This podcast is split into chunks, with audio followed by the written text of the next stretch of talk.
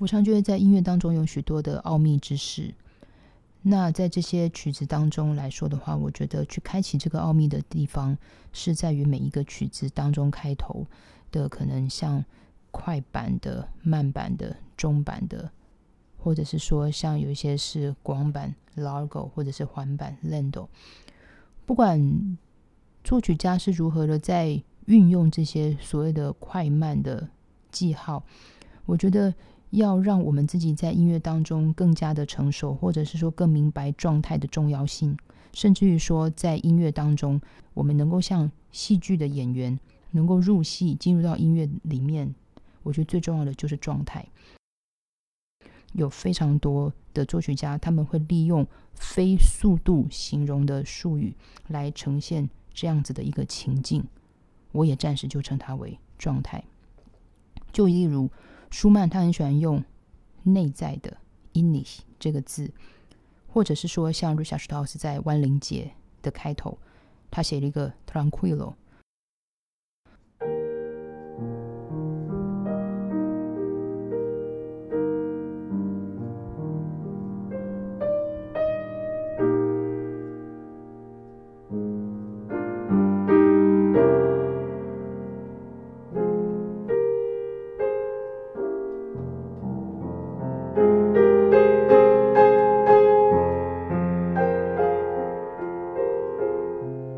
之后声乐就进来了。我刚刚弹奏的时候的心境，每一次每一次像面对这样子的一个前奏，或者是说这样子的一个术语的带领之下，我觉得以技术层面来讲，我都会告诉我自己，如果它的开头是个和弦，我的外框一定要非常的清楚。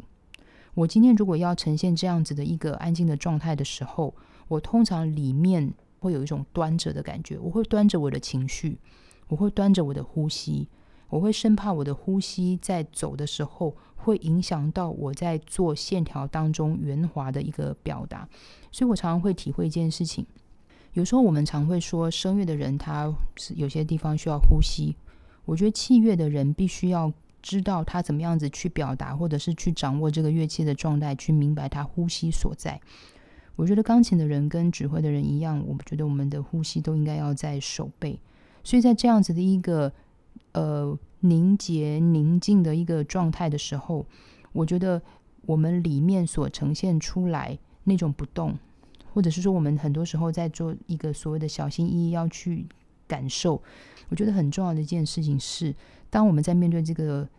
很安静的、很小声的时候，我觉得越要注意到我们的触键是不可以放了。所以这是为什么我常会觉得我们在呈现这个外框来说的话是非常重要。而另外一个很重要的是，呃。每一个作曲家，他其实有的时候会用踏板的记号来帮助我们将这些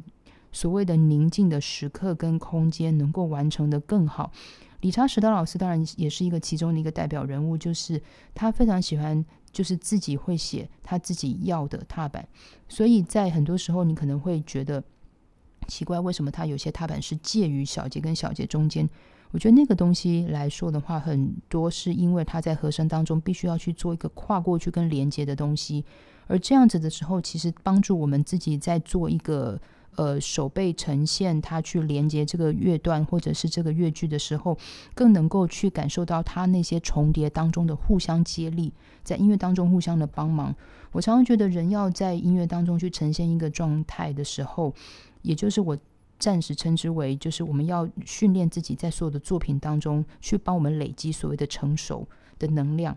来讲的话，我们必须要在这些呃术语、力度、记号，我们对于这个旋律的理解，我们对于这个踏板的运用上面来说，让他们合而为一。而在这个合而为一当中来说的话，就是我们要去呈现所谓的这个样子。所以我讲到这个关于这个安静的部分的时候，有的时候我会常说，其实一个好的挂流。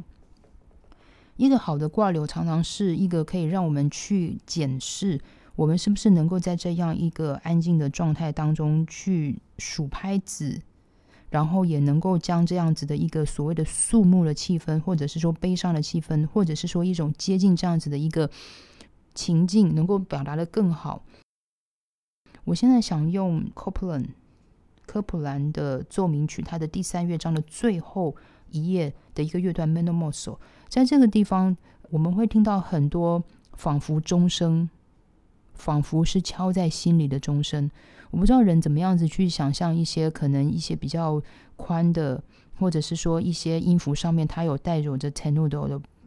注记的一些音，但是一样的。科普兰他在这个部分也用了非常多的他所想要使用的踏板，有的时候是两个音一个踏板，有的时候是一个半小节以上一个踏板，而能够呈现出这个踏板所回荡在人心当中一种哀伤的感觉，因为 Copeland 在这个地方这个乐段写了一个哀伤的，我觉得它都是一个让我们能够去明白，当时间的运用对作曲家来讲。是件很重要的事情的时候，若是我们是以作品为师，我们以作品为老师的时候，我们看着这样子的一个作品，去感受这样子的一个时间，那它会是什么样子的表达？科布兰曾经用钢他的钢琴奏鸣曲来表达他对他第一个老师的一个缅怀，因为他第一个老师曾经跟他这样讲说：“我觉得奏鸣曲是是件非常重要的一个曲式，甚至于是胜过赋格。”我觉得每一个人都有一个重要的老师，会留下那么几句经典的话，让他奉为圭臬，然后一直摆在心里。科普兰用他的奏鸣曲，不是当做一个习作。他说，奏鸣曲对我而言，它是一个最伟大能够表达感情的空间的曲子。如果说我们今天就暂时用这个感情的空间来去对照我们刚刚一开始讲的。安静的状态，去告诉我们自己如何去扩张我们自己的内在，以及让我们的内在能够很成熟。我所谓的成熟，就是说我们能够用比较长大的眼光，或者我们比较理解的眼光，去看到这个作品当中所映照出来，作曲家在当时创作时候，他心里对于这段音乐、这段作品的情境。那如果是这个样子。我想，无论他我们今天是在面对比较快的作品，或者是说比较慢的作品，不管是什么样的速度，我们都会去理解，它不过就是一个很重要的感情表达。而这个感情表达教导了我们时间。作为一个音乐艺术来讲，我觉得最重要的，小时候数拍子，就是为了长大懂得去掌握时间，而这个时间才是让古典音乐在世代当中时时刻刻，或在每个人不同的状态时候。去感动不同的人，